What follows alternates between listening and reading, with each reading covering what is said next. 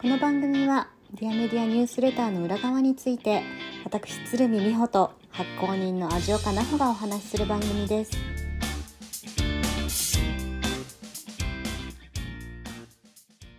こんにちは美穂ですこんにちは、ジオカです。さて今日もディアメディアニュースレターにまつわるお話をしていきたいと思いますはい。はい、えー、とまずは、えー、とお便りをいただきましたのでちょっとはい。コメントを、えー、と読み上げさせてもらいますね。あの、はい。と匿名さんからのあのメッセージをいただいたんですが。え、はい。はい。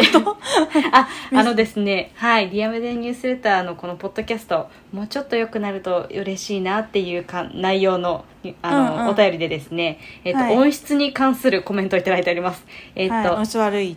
はい。はい。すいません。いつも ごめんなさい。いつも楽しく流立した内容なのですが、マイクの音声がとても悪く聞き続けるのが難しい場合があります。改善していただけるとありがたいです。ということです。すいません。すいませあのん。リモートで収録してると風がボーボー言ってる時とか、いろいろある気がします。これね、なんかやっぱラジオ局のスタジオってさ、本当によくできてるんだよね。ねえ、本当だそうですよからさね。、そう、今、ポッドキャストでもさ、普通にこう、ね、JWAVE プレゼンツとかさ、なんかそういう、こう、ラジオ局の、あの、機材を使って、ね、配信されてる方とかがいっぱいいるから、まあそこと比べりゃ悪いですわ。すいません。開き直った。そうですね。開き直りやがった。え でもなんかもう皆さんそのそういう方たち以外ってどうやってやってるんですかね、ねえなんかあのーホテルと行ってる人とかいるよね。とかあとあの家家借りちゃってる人とかねいる。やっぱそうなりますよね。本当に周りに全く音がしない環境に行かない限り、うん。それってす結構大変だなあとさあれなんだよね、スタンド FM さんとかだとそういうの全部消してくれる気がする、ああなんかだからアプリ上で消えてるってことですか？そう。プラットフォームによってなんかそのノイズ除去みたいなのがあるアプリとかはあるのかもね。うちらもうね素だもんね。そうですね。それか私があのあれですね。もうオーディオのなんかその編集のテクニック的なやつだよね。そうだよね。もう身につけていくしかないみたいな。あの、ねそれのとともに多分月1回の配信みたいなのがどんどん減ってっちゃいそう、そうだよね、はい。そうだよね。編集作業大変になっちゃうもんね そうだよね。それかあれだよね。なんかそのいいマイクとかご存知の方がいたら教えてほしいですね。そうですうね、ん。まあ買うかどうかわかんないけど。無料だからねこれ。無料だから。ねえそうですね。そうですよ。そうですよ。そこがねちょっと難しい。マイクもね結局ああいうのってね高けりゃいいみたいなところがね、うん。どうしてもやっぱありますよね。そういう機材系って。うん。なんかマイクどうなんだろうね。なんかそのあの前さ本当にすごい音が悪い時に、まあ、一回撮り直したけどもうそのまま 改善できなくていいやつで流したこと何回かあったんじゃない？そうそうですなんかあの時直あのあの時のあれだったら本当にごめんなさいうんだけど、うん。なんかど,、まあ、どっちがいいんですかね？なんかすっごい音悪くても定期的に出した方がいいのか、音悪いんだったら聞かねえよってなるのか。どっちがいいのかね？うん、あでもねできる限りのことはちょっと頑張ろうかなと思って今日ちょっと今、隙間時間を縫って今物音がしないでやろうタイミングをね。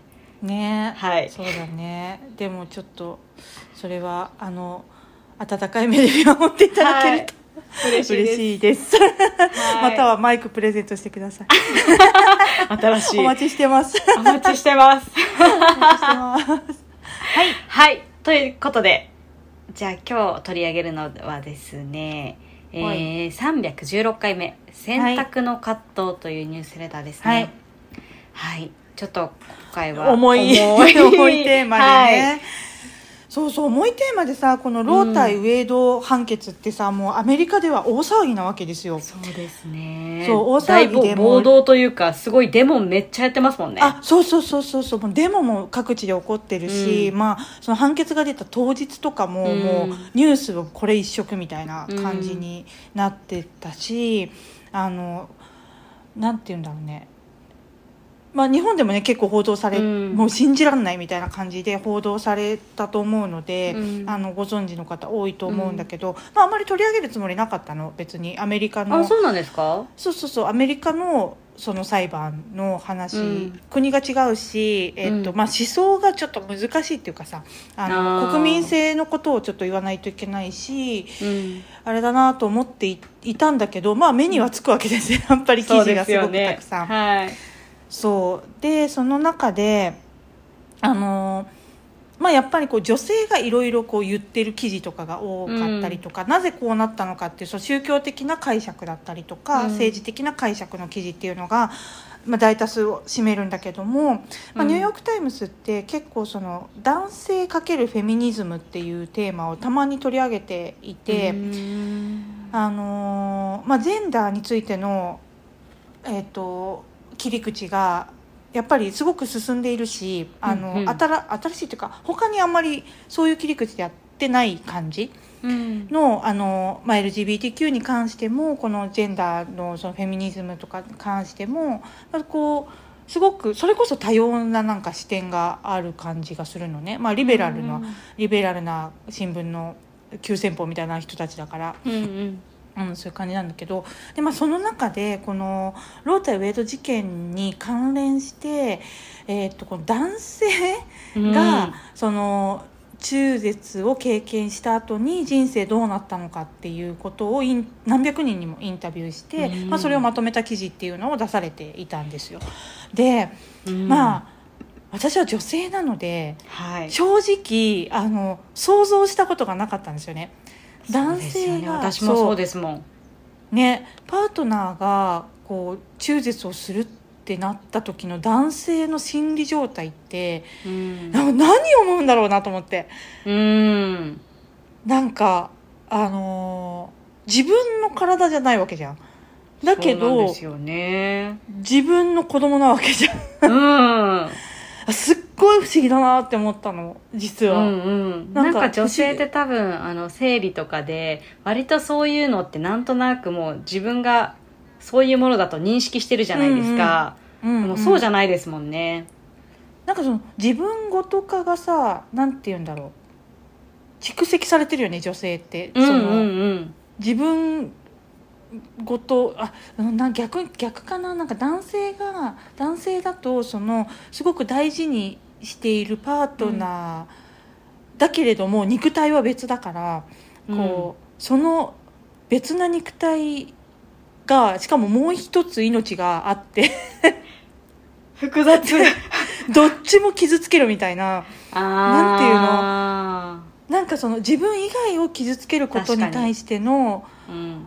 その思いみたいなのって、うんうん。あんまり想像したことなかったんだよね。そうですね。あとししかもそれしにくいですよね。すごく。そうそうそうそう。そうなんだよね、でなんじなだけど自分が関係しているじゃん。すごく深く。うん。うん、みたいなことってさなんか言葉で傷つけるとかさなんか、うん。そういうことではなくなんていうかちょっとなんかやっぱ特殊な体験なんだろうなっていうのに初めて気がついたわけです私この記事で。いや私もそう言われてあ、うん。確かになと思ったんですよ。うん。ね、うん。そうだからあなんかそんな話きもちろん聞いたこともないうん。し、なんか男性側に男性ねそんな、えー自分がそういう経験があるとかってねそんなもちろん気軽には話さないだろうしさ、うんうん。あのでそれでどんな風に思ってみたいな話って別に聞く機会なんてまあないですよね。うん。まあないだろうからあのなんかすごいあ考えたことなかったなと思って。うん。すごい重い記事だけどまあちょっとこの視点の転換は女性にとってみたらすごく新しいなと思ったし、うん。あのまあ、男性からしたらまあなんて言うんだろう当たり前だよねって思ううん。内容なのかもしれないんだけど、うん。あの女性がそこに対して全くなんて言うんだろうね思い至ってないっていうことは、ちょっと男性も知っておいてもいいかもなみたいうんな。なんかね私ねそのねちょっとね、まあ、言葉を選ばずに言うとこの男性の切なさみたいなのを感じたわけですよ。そこに対してでもさ強くなきゃいけないとかさうん。自分がやっぱり支えなきゃいけない、うん。自分が原因ではあるけれども自分がどうしようもできない問題で、うん。で大切な人が傷ついているのを支えなきゃいけないのってめっちゃ切ないじゃんなんか。そうですね。っていうのを 気がつきましたっていう。ごめんなさいみたいな。いやでもなんか女性だと多分すごく自分ごとすぎて、ま、もうんううん。自分が多分本人だったら、うんうん。もうなんか相手のことを何か考えるとかそこまでも至らな至る余裕もなさそう。ーん。うん。そうだね。そうだね。うん。な気もするのでまあなんか、まあ、まあこれうん妊娠出産も同じかもしれないけどね。あそう結局その、まあ、産む産まないーはさ、あのーまあいいろんなそれこそ考え方とかうん。判断基準が絡んでくるから、うん。あれだけど、まあ、妊娠出産も似たようなもんかもしれないけど。実はかそうか。産むことに関しても、うんうんうん。うん。事象がじか違うだけで感覚的には同じ感覚というか、うん、確かにそう。言われてみればそうかもしれないですね。大事にしたいって思ってるけど、うん。分かってないって言われるしみたいな こう なんかそのそのなんか切なさみたいなそうだけど支えるよっていう覚悟だけはあるんだよねみたいな。なんかそういう、そういうやっぱ男の人っていっぱいいるんですねって思いましたっていう、そうそうそう。感じかね。そうですね。う、ん。もう実際の声としてもやっぱりななんでしょうね。自分じゃないからもうなんかその切なさというかななんていうんですかね。ううんん、すごい感じますよねうん。複雑さというか。そうそうだと思う、うん。まあ、複雑よそれ、うん。なんかもう女性側の判断っていうかさしかもね若いうちで結婚うもまだ先でとかっていう、うん。ね、今回この取り上げた3人だっけな3人ぐらいの方は、えっ、とそのまま別れた方と全く関係ないその友達の女性、友達っていうかその寮長をやってた時のそのうんうんうん。女性とみたいなはい。方だつまり全然自分とは関係ないところうんうんのうん。人と、あと後に結婚して2人子供を作っているカップルうん。みたいな、まあいろんなこうね関係性うのん。男性が出てきているんだけれども、やっぱ複雑な心境をこういろいろ話してくれてるんだよね。そうですでねそう自分が決められないっていうのはやっぱり共通して思っている。感じ。でまあ関係性の中ではねいやいや俺えななんだろうよくねドラマとか物語の中ではいやうん。中絶してくれっていうふうに男性側が言うみたいなね、うんシーンとかも結構あったりもするし、女性側が何も言わずに中絶しちゃうみたいなこととかもねあったりすると思うんだけどね現実には。うんうんまあそれでもこうお互い話し合って決めたことに対してどう、どういうふうに感じてるのかみたいなのを、うん。まあ、すごい率直にお話ししてくれてる、うん。しかも写真で顔出しでお話しして。本当すごいですね。う。ん、なんかやっぱアメリカってこういう国だうんなって思うんだけど、そうそうそう。なんですよね。で、うん。これってまあすごいこの中絶問題ってアメリカではすごい根深くって、そのロー対ウェイド事件って1970判決が出たのが70何年だっけな？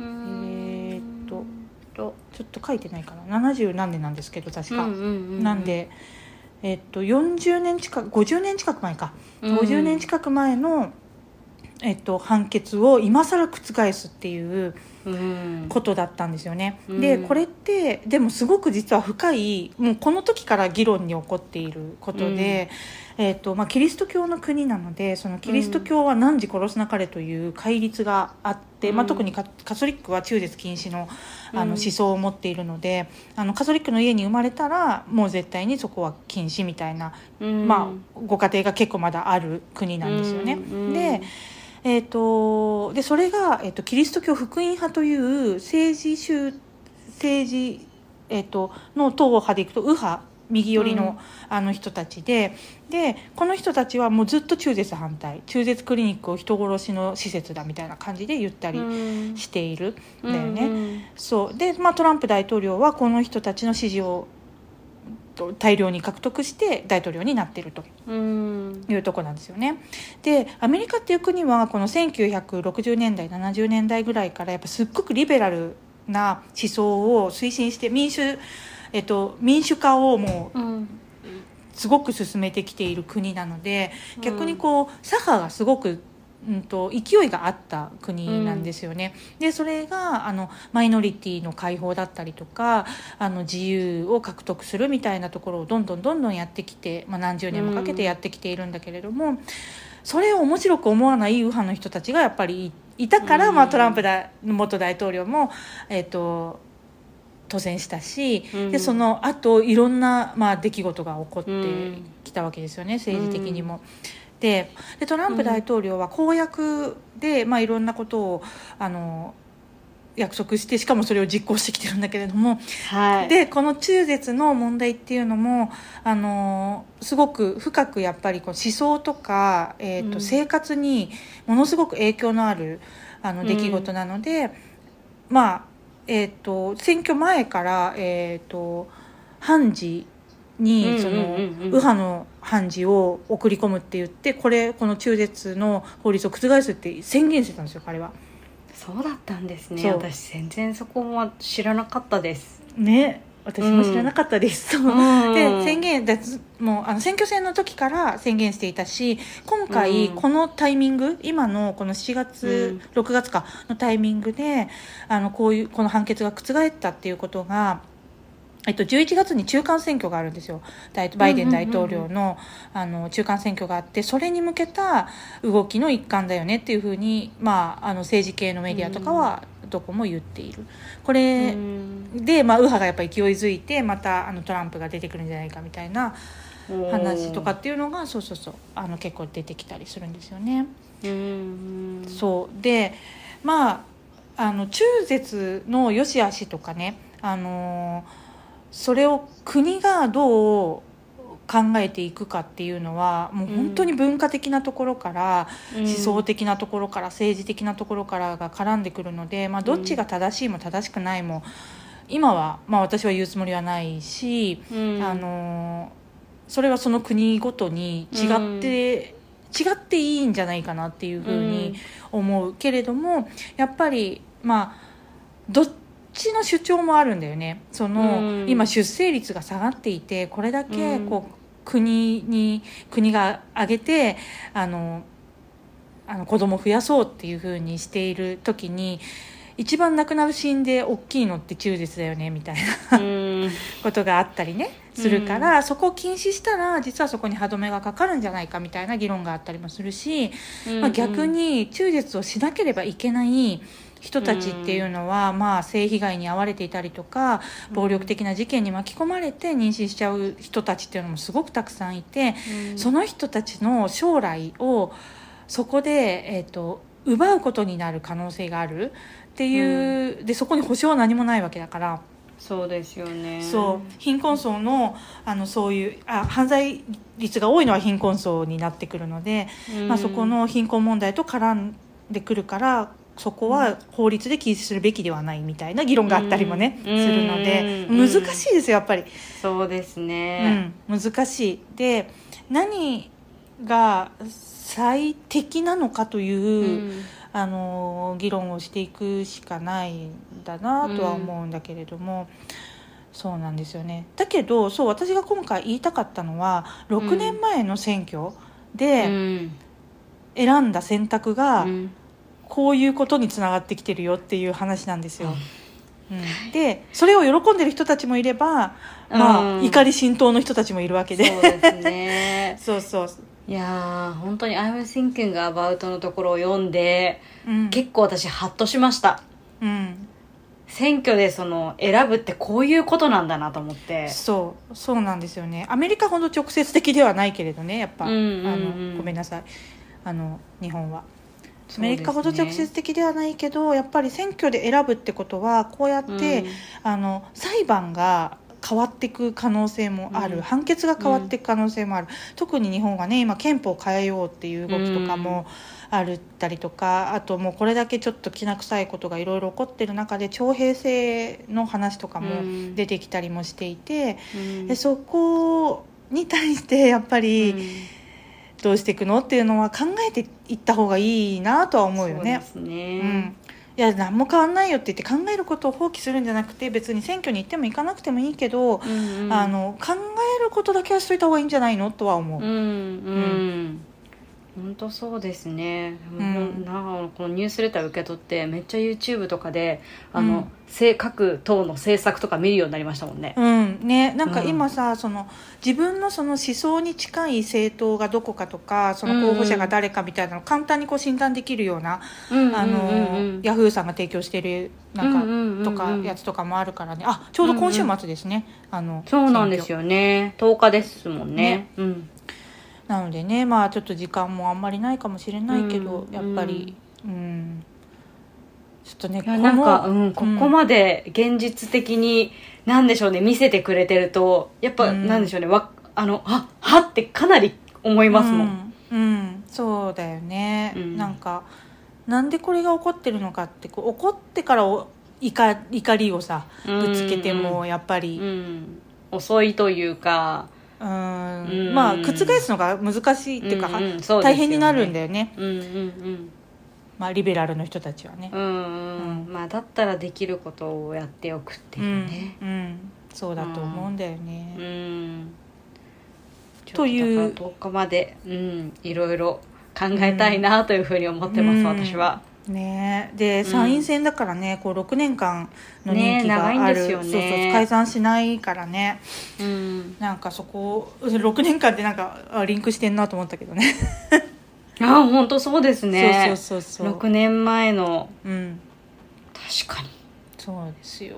なのでなんか批判するのは簡単なんだけど、うん批判するだけじゃなくてやっぱり応援するのも片側でやっていかないと、いけないよねとは思うよね。うん、ううん。んそうですね。うん。なんか本当に今回はあの気づきをもらってありがとうございます。いやいや良かったですよ。そしたら、うん。えでも私も本当になんかちょっとハッとした。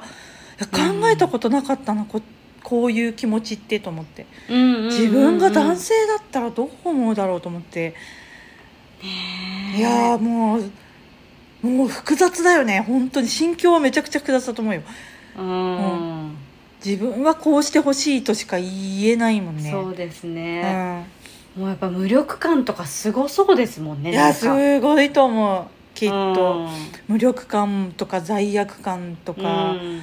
なんかまあえいいよ頑張ろう産もうみたいな風にならない限り 何かしらのそうそうそう。何かしらのそういうのがやっぱりまとわりついてくるよねきっとね、うんうんうんうん。本当にそうですね。うん。そうだね。でもなんかやっぱこうやってさこういうこうその思いとかをやっぱシェアしてくれる人たちがいるから、なんかやっぱり良かったよね。そうですね、うん。せめてそっちの気持ち、そえー、と男性側の気持ちが分か分かったりとか、うん。なんか知れる？分かうん分からなくてもいいけどそうそうそう。知れる？知れる。のね、なんかさ、うん。本当にちょっと嫌だったの実はこの判決のニュース見るの。もうなんあかみんそうなんですね。なみんな怒っててさとんでもないみたいな感じで言っててさ、うん。もうなんか政治このアメリカという国はどうなっていくんだわみたいななんか、うん。もう大変なことが起こるこれからみたいななんかもうとかあとすごい悲しい感じの、あー。なんかそういうのが多くてさなんかあれだったんだけど、なんかニューヨーク・タイムズってやっぱ私はすごく好きだなと思います。